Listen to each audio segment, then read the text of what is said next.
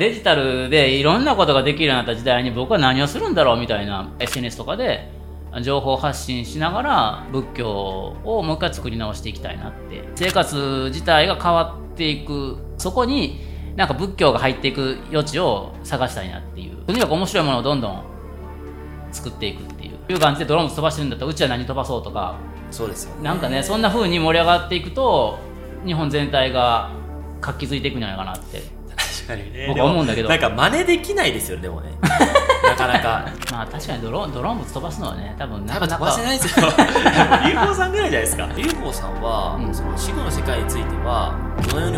考えられてるというか僕はなんか死に対してどう考えておけばいいのかなっていう。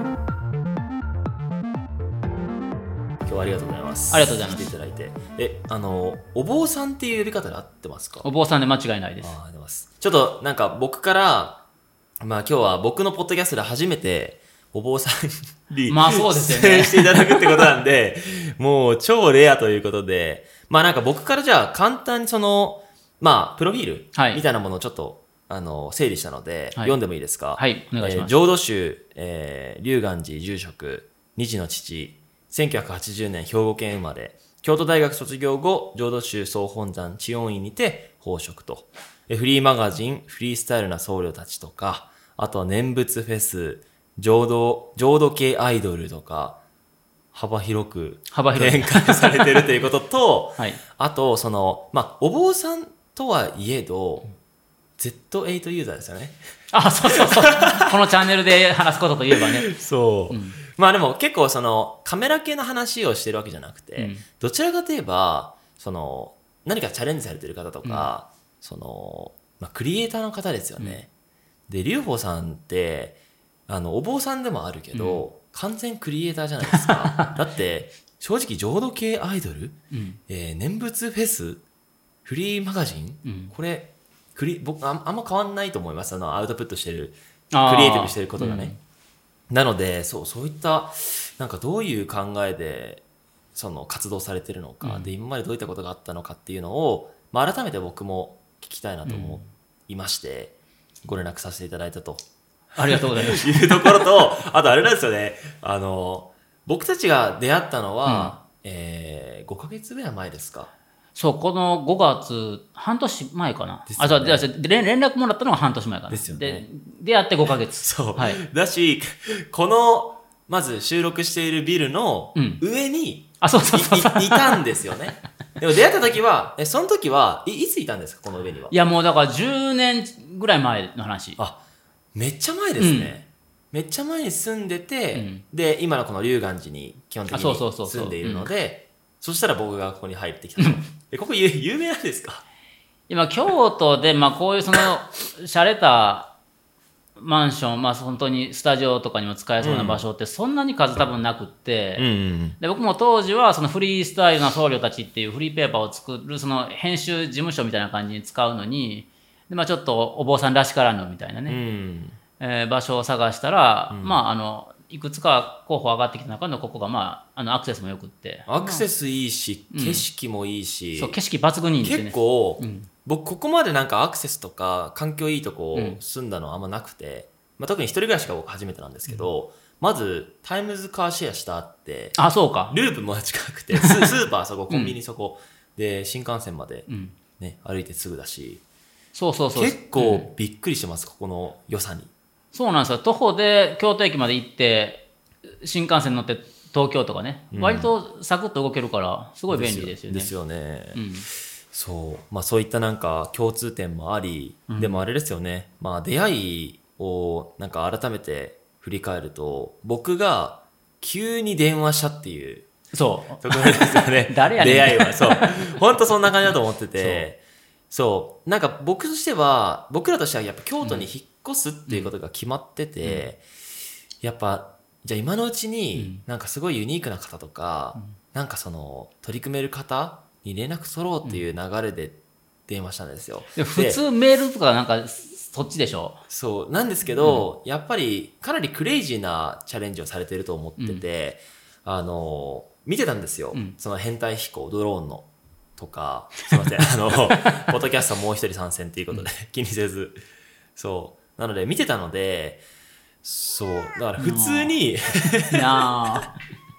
普通に、あの、声かけたら絶対無理だなって思ってたんですよね。なんでだから、ちゃんと、まあ電話、ないしはフェイス2フェイスでお話しして、なんか理解してもらうのがいいかなと思って、まず電話したっていう感じなんですよね。まあ実際、そのなんかね、いろんな提案っていっぱい来るから、まあだと、だと思ってました。うんそう、どうしてもなんか、ふるいにかけなきゃいけないところは申し訳ないけどあって、うんで最初ね、あのそれだから YouTuber ですとかって言って連 絡くれる人とかいっぱいやっぱあるから、はい。で、まあ今回ね、その大川さんから連絡いただいたときは、まあいろいろそのプロフィールとかを電話で聞かせてもらって、そうですよねで、あの、拝見したら、お、すげえ、ちゃ良さげでした。ああ、よかった。いいいい映像撮ってはるやんと思って。よかった。え、何が、その時は、いろいろ見て、うんまあ、何が結構よ良かったですか？まあ、普通になんか作品のクオリティなのか、タイアップしてるそのクライアントさんの、あ、でも作品のクオリティですよね。ああ、本当ですか。うん、だから僕もその、そう、さっき Z8 ユーザーっていうふうな話をいただいてて、まあ日々、えーまあ動画回したりすることもあるんだけど、いうん。や、やっぱその動画のことって分かんないこと多くってう、ん。で、まあね、その分、あの、いろんなクリエイターさんの映像とか、よく見てるんだけど、はい。あの、いや、大川さんのも、あのささすがのクオリティっていう感じだったから。いその僕がお電話する前にも結構見られてました？それともそこで初めて知った感じですかね？や、だから見てたかもしんないんだけど、まあ、大体カメラとか動画やろうと思った人が見るようなチャンネルではあるので、まあそうそう。ん、もしかしたらっう。て感じ見てた可能性はありますし、で、その後僕ダヴィンチ、そう、Z8 でロー動画撮ろうと思ったらダヴィンチ使わなきゃいけないので、本当ね、それが、もうね、最初お会いした時から、ね、ニコンの話とか、ブラマジローの話して、多分、お坊さんの中で最も高品質な機材で撮られてるじゃないですか。こだわりが。まあ、それはほぼ、なんか、割とそう言われても、まちあながち間違いじゃないかもしれないですよね。そう、なので今回そういったなんか情報発信とか、そっち関連の話もすごい聞きたくて、え、まずその、まあゼロからどんどんなんか深掘っていけたらなと思,、う思うので、まあ本当に気軽に、あの、挑挑めたらなと思ってますと。はい。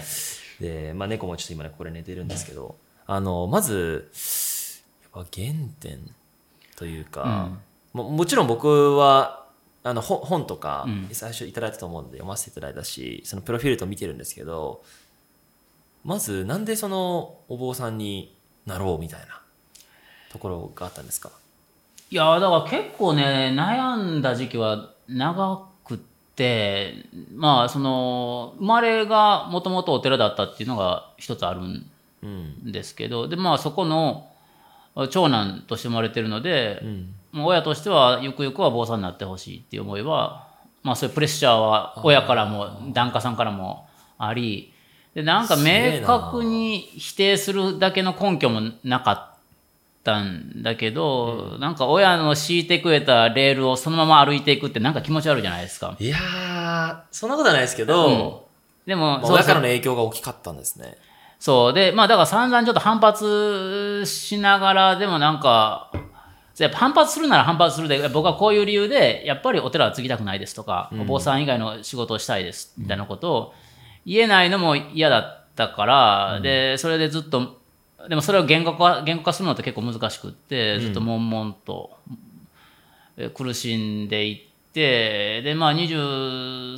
4ぐらいの頃に、当時そのね、IT とかがどんどん普及して、うん。まあ本当にまあ動画撮ったりとか、写真撮ったり、まあデジタルで、まあ、動画もうちょっと後かもしれないけど、あの、まあ写真がね、一眼レフとかが普通にデジタルになり始めてたぐらいの頃で、まあデジタルで写真撮ったりとか、あとまあイラストレーター、フォトショップとかもパソコンで普通に使えたりとかすると、えそれな何年ぐらいですか？それ2003年とか2004年ぐらい。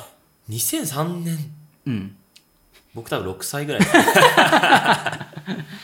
その頃になんかデジタルでいろんなことができるようになった時代に僕は何をするんだろうみたいなうん。問いをずっと持っていて、で、今までのお寺の形がきっと変わっていくだろうみたいな。でもご年配の方々がやっぱりそのお寺の中ではまだまだ実験を握ってるので、なろ当時の60代、70代の人に、いや、これからやっぱネット社会でとか言っても、うん。まあ理解してもらえないし、そうですね。まだやっぱ実態がねうん。なかったですよね。そう。でそこでなんかちょっと苦しい思いをしてた時期もあったんだけどそうでもなんかやっぱ僕の中でまあ、どっかでやっぱこれも腹くくって、まあ、自分なりにその、まあ、お寺の中で育ってきたものを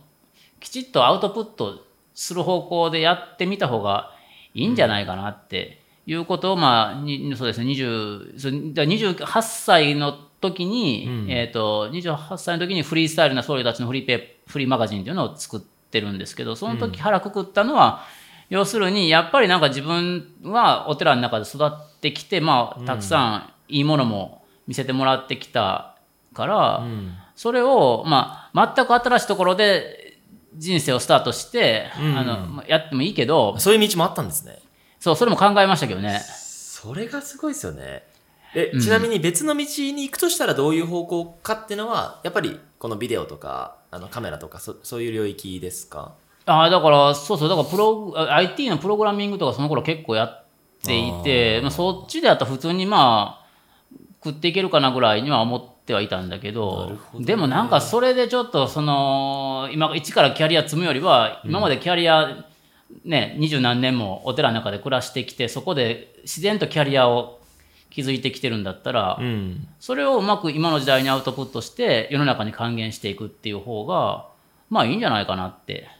だからそういう意味では本当にだからあのね大川さんがはい。京都に来てやっぱ日本の本質みたいなものをきちんと学んだ上で世界に発信したいとかっていうところとはちょっとまあ動機的には近いのかなっていうところはありますよね。なるほど。え、あの、治療院でまず、はい。あの、奉職はい。されて、で、お坊さんに正式になったのはもう何歳の時なんですか？えっ、とね21の時に修行をきちっと一通り終えてるん。あ、じゃあもう20の時には、まあ、もうお坊さんだったと。お坊さんに正式にそうそうお坊さんになはしの資格は持ったけどっていうところですね。本当にここで行くの？みたいな。このまま大丈夫かって言って、まあ、28ぐらいに、ちょっとチャレンジングな、うん。あの、お坊さんっていうこのお仕事は活かしつつも、チャレンジングなことを取り込もうっていう意味で、あ、そうそうそうそう。フリーマガジン、フリースタイルな僧侶たちを、は、あの、創刊したと。そう。だから、えっ、と、今に至るまでずっとなんかお寺っていうものがちょっとま、まだカジュアルじゃないっていうか、うん。あの、お寺になかなか人間の足が向きにくい、まあ観光寺院が別として、そうですねふらっと訪ねていける場所じゃなかったりするので、確かに。で、まあこのままなんか、あの、なんていうか、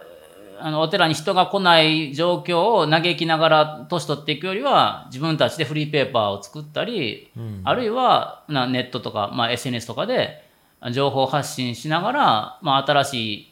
まあ、僕ら自分たちと同じ世代ときちっと対話するっていうところから仏教をもう一回作り直していきたいなっていうふうに、まあそうですね。だからうん21でお坊さんになってるんだけどそこからもう一回覚悟を決めるっていうのが28区の頃なるですほど。かね。なんか最初にお会いした時に印象的だったのが、その、まあ、こういった活動、いろんなその活動をされてる中で、どこまで行ってもその軸にあるのは、なんかその仏教のその価値観とか、うん。あの魅力みたいなものをやっぱ広げるっていうところが根本にはやっぱあるっていうので間違いないですか、そうそうそう。だからなんか僕自身がお寺の中にいてワクワクしてるようなことをきちっと伝えたいっていうところですよね。あんまりなんかそのお寺、まあさっきのね、そのドローンの話、ドまあ、ドローンに乗せて仏さんにまあ飛ばしたりとかってい そううですよね。これすごいですよね、うん本当に。ようなことをやってるけど、だから仏教ってもっとそのワクワク、うーできることっていっぱい残されているのに、それを知らないままに、あの、お寺から遠ざ人が遠ざかっていって、お寺ってなんかもう本当に昔の風景でしかないよねって思われてるのが、これがなんかすごく現代にとって損失かなっていう思いがあるので、なんかまあその手を変え品を変えいろいろ、うん、あの、本当に手を、手を返して、めっちゃやられてますもんね。だって、まず、あの、本当に仏芸ポップユニットとか、うそうそう。がすごい、その、お会いする前に好きだったのは、ちょっとその、アナウンサー的な表現で MV、ミュージックビデオを作らせたのが多分仏具系ポップユニットで、で、認認知したのは、あの、変態飛行ですね。ドローン仏の。はい。あの、仏壇の前でドローンを飛ばすみたいな。あそうそう。これは正直多分、世界中で見てもなかったですよね。多分これだから海外にもきっと受けるんじゃないかなって思うんですよ、ね。そう、話題になり方のちょっとえげつなかったなと思ってて、そうまずこういう、あの、いろんなチャレンジをされてる、このなんかきっかけみたいなうん。のは、その、それぞれなんかどういった経緯があるんですか？例えば仏具、仏具系のポップユニットは、まず何何があります？その、仏具系ポップユニットは、その、やっぱりその、なんていうか、多分、えっ、と、まあ今、大川さんこうやってこのクリエイターとして仕事されてると思うけど、はいい、っぱいその周りにな仲間がいないと、作品一つにしたって取れないですね。じゃないですか。まさにで、お坊さんも一人頑張って、あの、いい教えを説いたところで、それで仏教が変わるかっていうときっとそんなことはなくって、うん。でお寺に関して言うと特にそのものづくりのクリエイター集団がやっぱりでそその人たちも今なかなか仏壇売れなくてうん。大変なんですけどその人たちも一緒になんかこのこれからの時代にアジャストしていけるような、まあ、それこそポップな、うん。あーあの活活動ができるようになっていかないと、うん。やっぱりそのね現代に仏具文化っていうものが受け入れられていかないので、確かにね。うん、でだからそのフリーペーパー作った時は、まあ、結構散々あのメディアにもその時も評価してもらったんだけど、でまあいろいろおこのペこのフリーペーパー欲しいって言って手に取ってくれる人もいっぱいいたんだけどでもねそのうんえっとでフリーペーパー渡した時はつながるけど、うん日頃日日常の中にあの仏教がないと、うん。仏教がないままだとあんまりその教えが伝わっていかないっていうか、うん。あの仏教的、まあそうそうです。昔はだから仏壇がうんそれぞれのご家庭にあったと。で今はその通りに生活するっていうことはきっと難しいんだけど、うんでもなんかお坊さんとつながったりとか、あるいはなんかその、まあ今年はすごくあの仏像彫刻とかに、お寺に足を運んでくれた人がいらっしゃったんですけど、なんか家に帰ったら自分で彫った仏像があるとか、うん。みたいな形で、なんかね、あの、ねうん、生活自体が変わっていく、まあどうせ絶対変わっていくから、そこになんか仏教が入っていく余地を探したいなっていう。まあそこでその仏具系の職職人集団と一緒に活動しようと。なるほどで、ね。まあなぜか最初にミュージックビデオ撮った。ですよね。そうすごく面白いし、皆さんも生き生きとね、出演されてて、その、劉邦さんは僕の中で、本当にいい意味で、すごいクレイジーな考え方を持ってると思っていて、その集まってる皆さんも、なんか、僕としてやっぱりその、一歩間違えば、んなんかご法度の領域な気がしていて、それでも、なんか新しいことやろううんっていう姿勢を持った、クレイジーな方たちがうんいらっしゃる。あそうそうそうそう。まあなんかまあ類は友じゃないけど、うんまあでもそうですよね。こんだけ、あの、ま、周りのメンバーに恵まれてるってのはありがたいですよね。なかなかないですよ。最近もあのダンスとかややられてたりとか、やってましたねあ変態飛行もそうですし、そういう取り組みして、なんかその批判うん。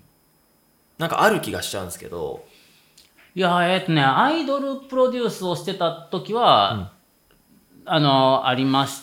たけどね。それはあアイドルプロデュースだけはあったんですか？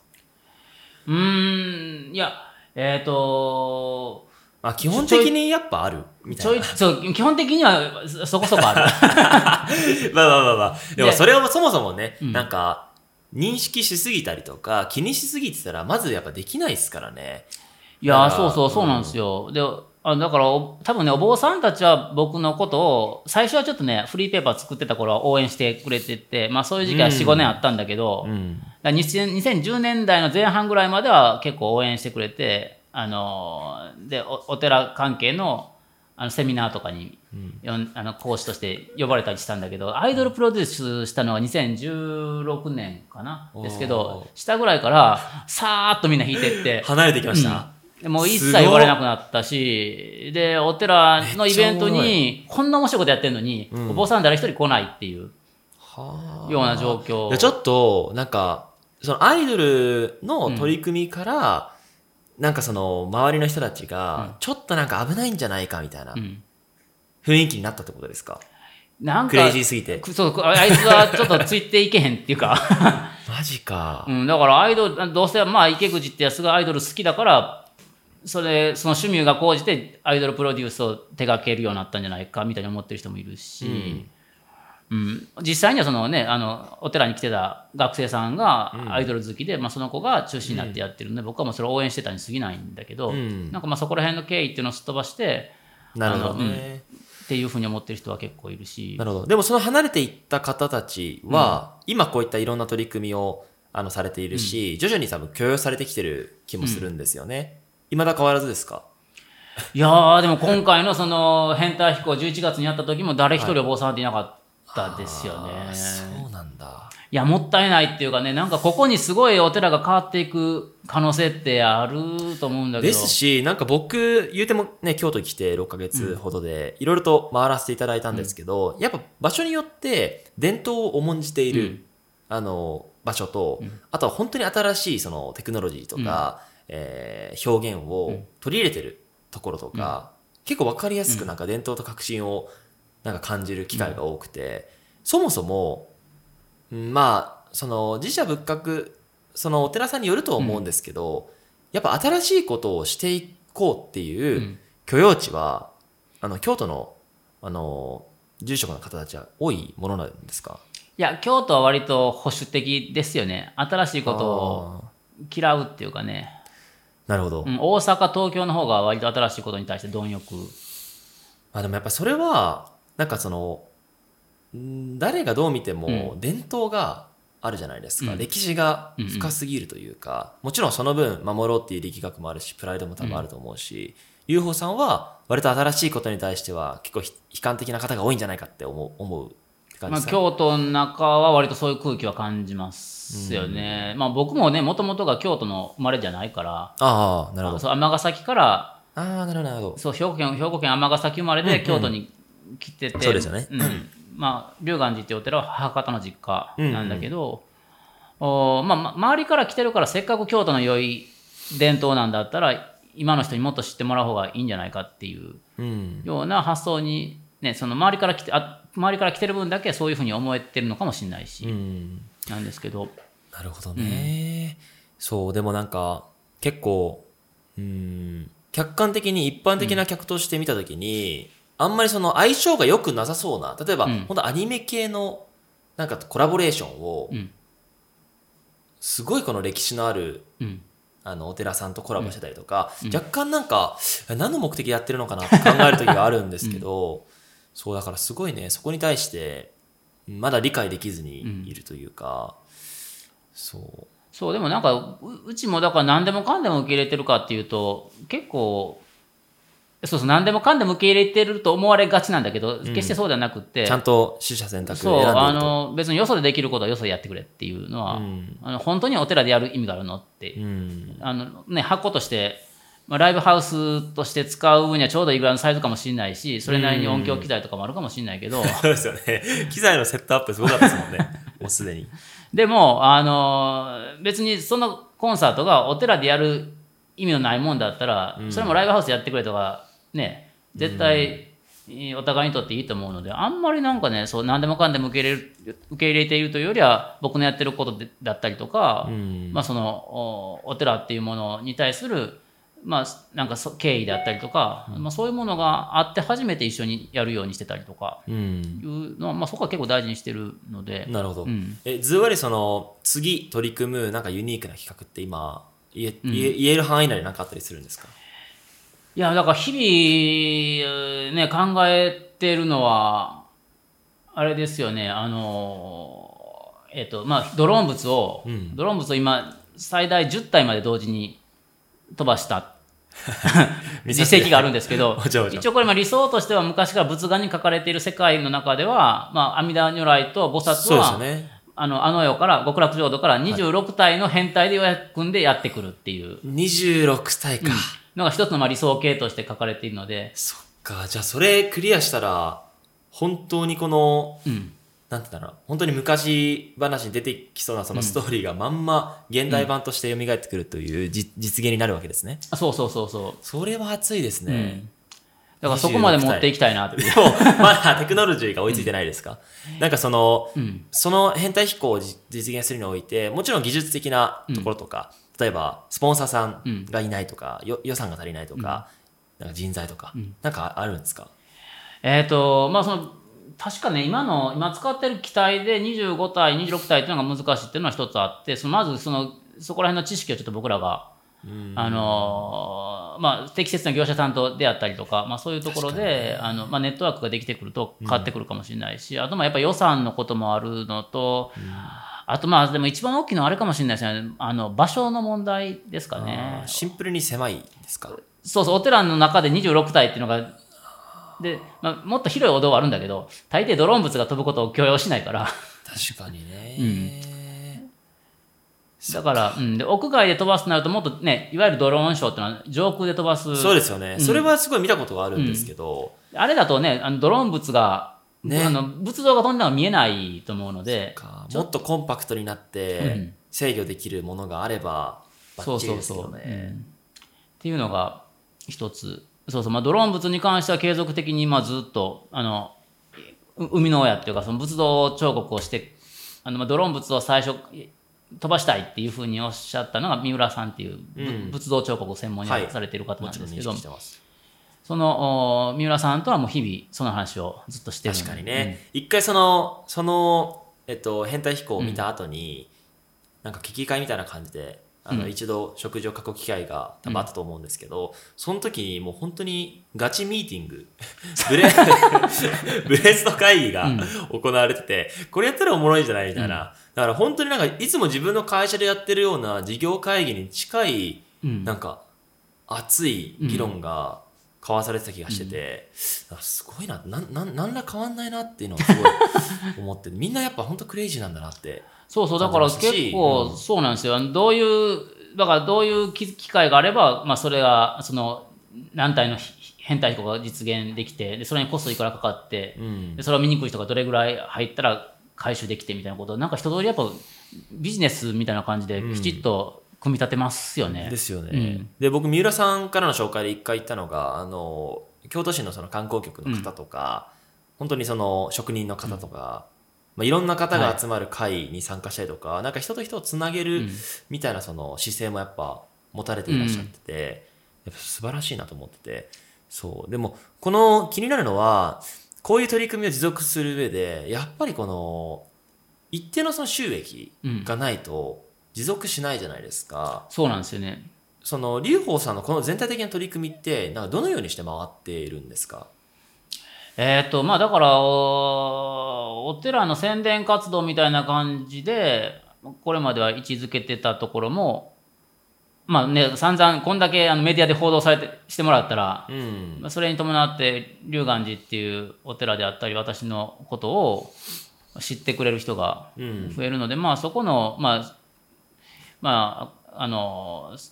そのえっ、と広報 PR 的な意味においては、まあすごく今まではあのうん成功してきたかなと思ってるんですけど、でもそこに今までお金が生まれてきたかというとほとんどそうではなくって、うん。まあどっちかというと機材買ったりとかもろもろ。確かにね、うん。もう投資額がねそもそもね、機材って多くなっちゃいますもんね、でも来年以降はもう本当にドローン物を見たいっていう方がしょっちゅう問い合わせがあったりとか絶対そう思います。あるので、まあ来られた方にきちっと、まあそれはコストいただいて、うん。あの、入場料ね、うん、あのおもてなしするような仕組みを、まあ取っていけば、まあある程度回収はできるのかなっていうふうにうん。思ったりは確かに、ね、してますけど、でまあ、あそうそう、後でそそのなんかお金にするところって多分後で考えればよくって、うん。僕の中の感覚そういうスタンスなんですね、うん、とにかく面白いものをどんどん作っていくっていう。ん。で、後で、まあ、おも面白いものができて、人も集まってくれば、そこになんか、きっとお金ってのは伴ってくるかなっていう。そうですよね、まあスポンサーだったりとかそうそうそう。まあシンプルにお客さんがねその配管料みたいな形で、京都って基本的に配管料なかなか高いとこあるじゃないですか、うん。ありますあります。だからそういうのなんか許容されてる感じもやっぱするし、いいですよね。で、なんか最近、だから清水寺とか、ああいうとこ行くのもいいけど、一般的な観光よりも、ちょっとこういう街中のお寺で特別な体験をしたいっていう方が、ちょっとずつ増えてるような感じがするので。確かにね。なんかやっぱりやっぱ1回目とかだとベタに、ねあそうそうそうそう。行っとこうって感じだけど、僕もやっぱ住んでみるとベタなところじゃなくて、うん。もっとなんか発掘したい、うん。新しいその感じ方をしたいって思ってるので、まあ、そういった意味で言うとあの UFO さんのお寺っていうのはそういった位置にいる気があそうそうしているし。そっち側でうん。でだからあの来られた方にせっかくならその、えーまあ、ドローン物もそうだし、うん。えーあとまあ漆塗りとか金箔押しとかの、うん。そういう職人さんたちと出会ってもらって実際体験してもらうとかああいうこともできるのでだからなんかね来年以降に関しては今までやってきたことがきっとあの実際のおまあなんかこんなところでお金の話ばっかりしてたら、坊主丸ボケみたいな。言われるかもしれないけど、はい。でもきちんとそのなんかまあ、あの、人に喜んでもらって、お客さんに喜んでもらって、仏教の教えも伝わって、で、まあお金もきちんといただいてっていうような仕組みが来年以降はできてくるかなとか思そうですっていたりしますね。で、あとあれなんですよ。面白い。えっ、と、御朱印の今 NFT、ああ、NFT もやられてるんですか？そうそう、今着手していて、もう起業家じゃないですか。すげえな。そ。れもちょっと大阪の会社さんとうん。一緒にやってるんですけど、あシンプルにそういう、まあ、NFT とか、あのまあ、それこそライブ配信とかそうそういろいろとアセットを持っている企業さんが、もうこれやりたいですみたいな、うん。あのお声掛けがまず多いそうそうまずあ、僕もそういう流れでね、こうやってあのお付き合いさせていただいてるので、とりあえずなんかあの新しいことをやるんだったら龍岩寺に持ち込もうっていううん、ような。すごいな。うんで、まあ、その世界に御朱印の魅力を伝え、うん。で、まあね、その、えっ、と、御朱印をもらうだけじゃなくて、御朱印ってやっぱりそのお寺にお参りしてもらうものなので、授与してもらうものなので、まあ、そのお、お寺にお参りするところからちょっと映像を撮ったりとかしてるんですけど、まあ、そういったところで、その海外にいながら、まあ、御朱印あお寺にお参りして御朱印をいただいてっていうそのお寺体験みたいなものをうん、提供できるようなそういう仕組みをなるほどうん。ね、まあ、そうやってまあ海外に日本の文化が伝わってそれによって日本のえお寺があー少しまあ潤っていくというような仕組みが、まあ、その最初うちで始めますけど、まあ、いろんなところと一緒にやっていけたらなっていうような思いを持って、まあ、それは来年ぐらいにリリースすると思うんですけど、なるほどね。えあの今ってこの京都全体のお寺さんって、なんかその明確な課題とかなんか人が来ないとか、なんかそもそも市に関しては京都市に関しては、一回その経済破綻というか、うん。していますよね。けど破綻したんか？なんかあのあその最近のあ。の赤字がどうこうとかってそうですよね。なんかいわゆるその自社仏閣が多いから、その税金の徴収ができないみたいな、根深い課題があるみたいなことを聞いたことがあって、そのそう自社仏閣に働かれた方たちが、うん。今その現在、まあ、課題に感じていること、まあ、もちろんあのお寺さんによって違うとは思うんですけど、客観的に見てなんかそういうのってあるんですか？まあでも確かにそのお寺の中の人たちって結構今生活厳しかったりする人って多いと思いますね。ですよね。なんか今までとは違って価値観もやっぱ多様になってきているから、なんかその、ちょっとい今までとは違いますよね。そう、だからなんかね、そ そうなんですよ。もう、うちのお家は浄土宗とか、うちは禅宗みたいな、なんかそういうところからお寺付き合いが始まるっていうのが従来のスタイルだと思うんだけど、はい。今の人ってなんかそんな風に捉えてない。ないですし、今日はもなんか、ざ僕僕も機会があれば、もう龍岩寺さんにお世話になりたいと思ってます。普通に。でもなんかそのぐらいなんか、うんカカジュアルです。そうそうそう。なんかこういう付き合いの中で、いやもう最後、龍岩にお墓欲しいなとかまあ、そうそういう感じにななりますね。結構 関係性があるから。そう。だから、どんどん情報発信していったら、多分、もう別にお墓もお寺もどこでもいいっていう人が結構いるはずで、だけど、お坊さん誰でもいいかってそうそうじゃなくって、まあちょっと知ってるお坊さんに最後お経あげてもらえたらそれでええわぐらいの。確かにね、そう本当にそこが多様に多様になってきてるから、僕も結構インターネットサービス見ることが多くて、今やっぱりその今までって写真をリアルで残すっていう、あの形があったのに対して今デジタルになってきてるからなんかそのなんか遺書じゃないけどその人の記録みたいなものをデジタルで残しとこうみたいな、うん。そういうサービスもあったりしててだから本当になんかこの先そそもそもなんかお寺の存在ってなんかどういうものに変化していくのかっていうのはすごい気になっていたんですよね。いや、だからそうなんです。あの、家とかも、あのね、ね人身内が亡くなった時にうん。写真きちっと作ってもらうじゃないですか。はい。お葬式に飾るやつ。はい。でそれをまあ大事に持っといて一周期三回忌とかに出してきてってやるんですけど、で昔はねこういう高いところとかにでかい写真がはい、歴代の写真がねありましたねありましたね。でも今もうあんなんいらんしって。確かに蔵取り残ってるから。もう家に邪魔やからお寺で処分してみたいなことが結構あって、うんでだからそうなんですよ。だからそういう思い出記憶との付き合い方もきっと変わってくるしなんやったらもうお葬式のね、まあ、お葬式の時はちょっとはきちんとした写真がいいかもしれないけど後の法事の時はもう祭壇に飾ってあるのは、うん。あのなフォトフレームでスライドショーがそうですよね。とかね、そううなんんでもいいのかもしれないですよね。うん。お寺できちんと写真を保管してあげるとかね、そういうのも一つありかもしれないし。確かにね、うん。そっか。だから本当になんかちょっと前10年前今2023で20になりますけど、まあ、AI の年と言われてるぐらい、もう新しいテクノロジーがどんどんどんどん入ってきてるって中で、やっぱそういう変化をしなきゃいけない、まあ、変わらなくても許容される街だけれども、変化が訪れるっていうのはやっぱこのタイミングで京都に来たっていうのはなんかすごい、まあ、劉邦さんの活動の、活動を見れるっていうのもそうですしやっぱ面白いですよね。いや、面白いですよね。なんか、もう一つ気になってるのが、まあ気になってることがいっぱいあるんですけど、あの、いわゆる僕って会社をこうやって起業して、やっぱりその、まあ投資もしていただいてるし、ちゃんとその株式会社として成長させなきゃいけない。うんこれって資本主義うん。にどっぷり使ってるわけですよ。で僕のイメージその仏教の世界ってそういうなんかお金を稼ぐとか、なんか物を所有するじゃない価値観心の豊かさっていううん。ものがある気がしていて、劉邦さんはなんか今そういうふうに自分で取り組みもされていて、多分ビジネスっていう世界にも多分いると思うんですよね。なんかこの資本主義との付き合い方ってなんかどう考えてるのかなってちょっと壮大すぎるかもしれないですけどいや、結構その、まあ、お寺の中もそのお金の動きって結構変わり目かなって思っていて、その以前はそれ、みんな、みんなそれなりに豊かだったから、うん。それなりに皆さんからご寄付をいただいたりとか、お布施をいただいたりとかとかできるうん。ような状況だったんだけど、今はなんかね、本当に貧富の差が激しくなってきそうですね。てるから、これどんな風にしてお寺の経営回していくのがいいんだろうなって。ですよね。いうのは、で、これ資本主義側に行っちゃうと、まあ、要するに富裕層からいっぱいお金をもらえるかもしれないけど、富裕層向けのサービスを拡充していくとね。そうですよね。でも、それ払えへん人は、まあ、じゃあお寺と縁が結べないのかっていうと、それはね、全然違うだろうなっていう、うーん、ところは思うので、やっぱその最低の社会保障っていうか、まあ、ちゃんそのいくら貧しくてもきちんとご供養は受けれるっていう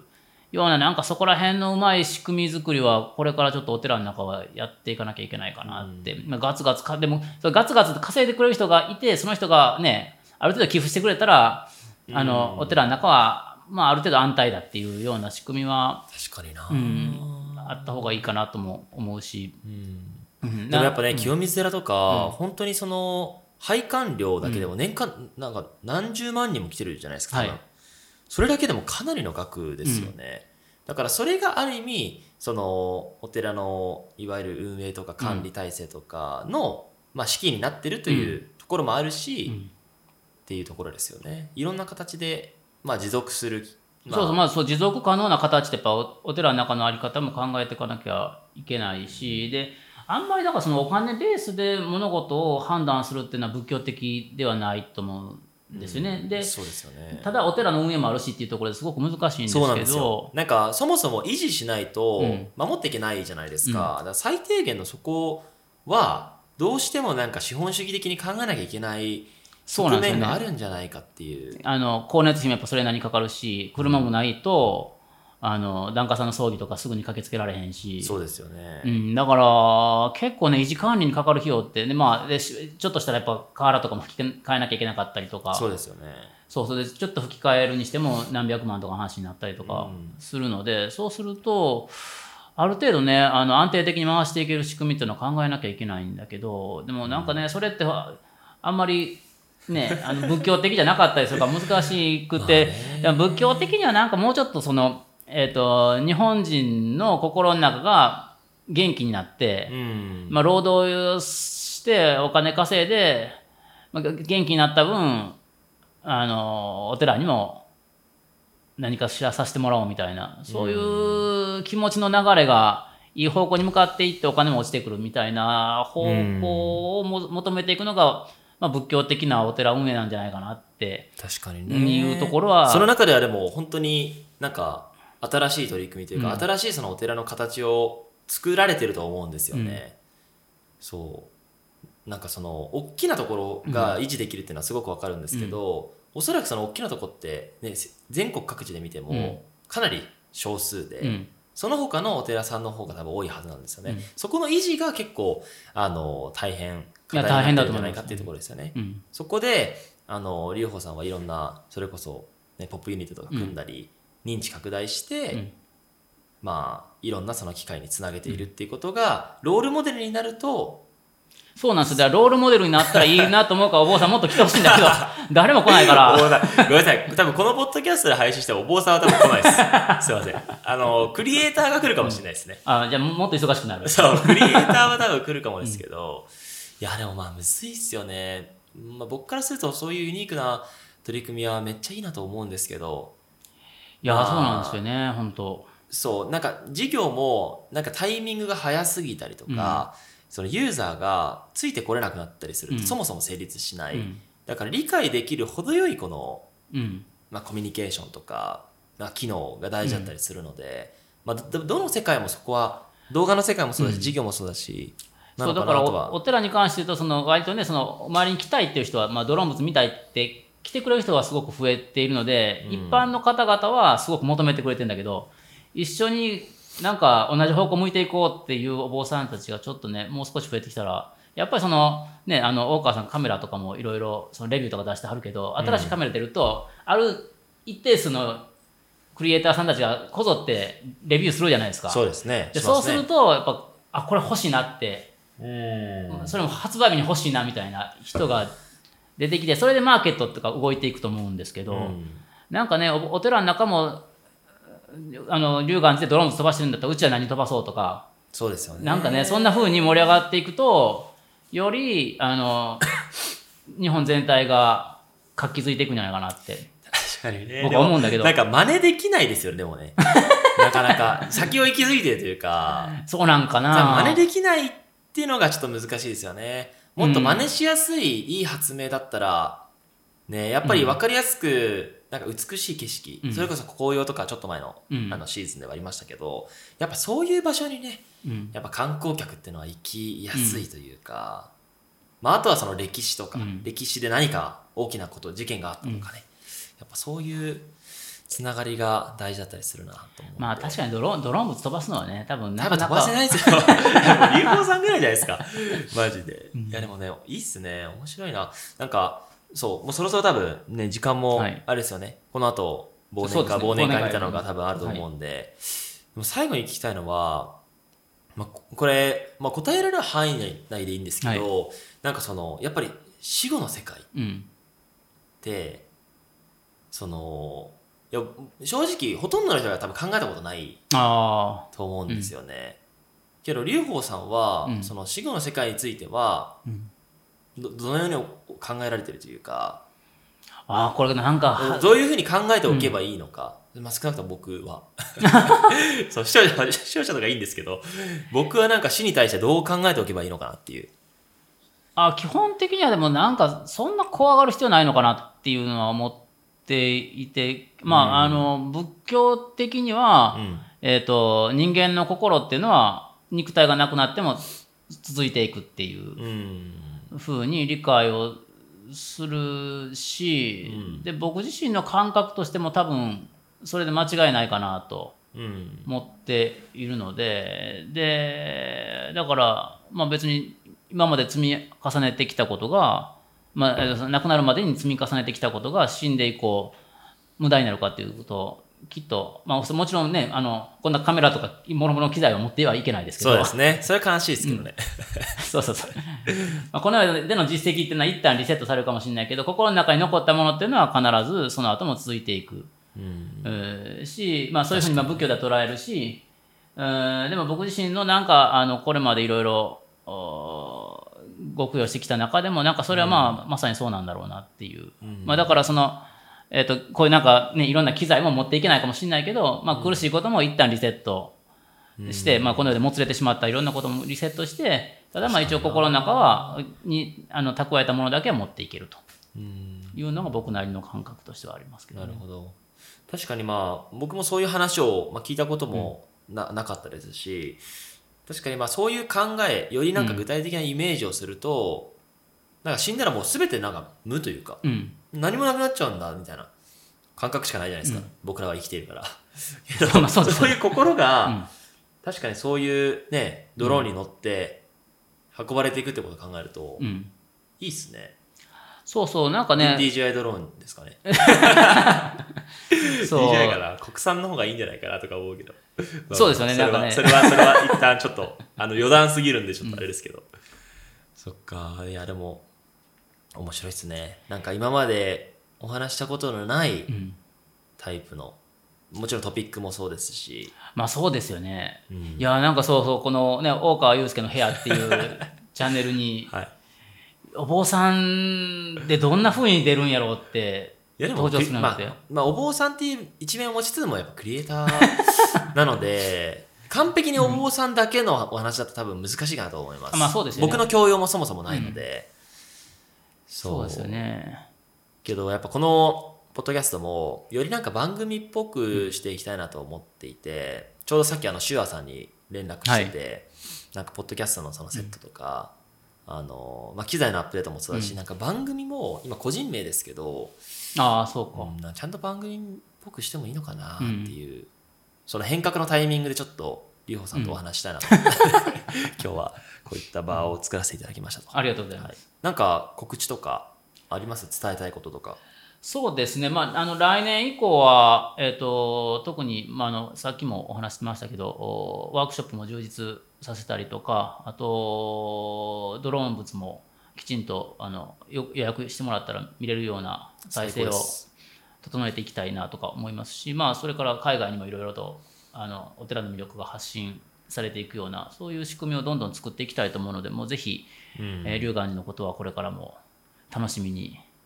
あ何か新しいことが起こるんだったらもう龍岩寺と。そうですよね、ツイッターとかあの YouTube、ナムナムですね。TV うん。ですかね。とかで基本的に状況は多分把握できるとは思うので、あの概要欄にも貼っておきます。はいお願いします。なので、じゃあまた何かホットトピックがあれば、そうですね。またやりましょう。はい、近いし。はい。そうですね。めちゃ近いめっちゃ近い。ありがとうございました。あり。がとうございます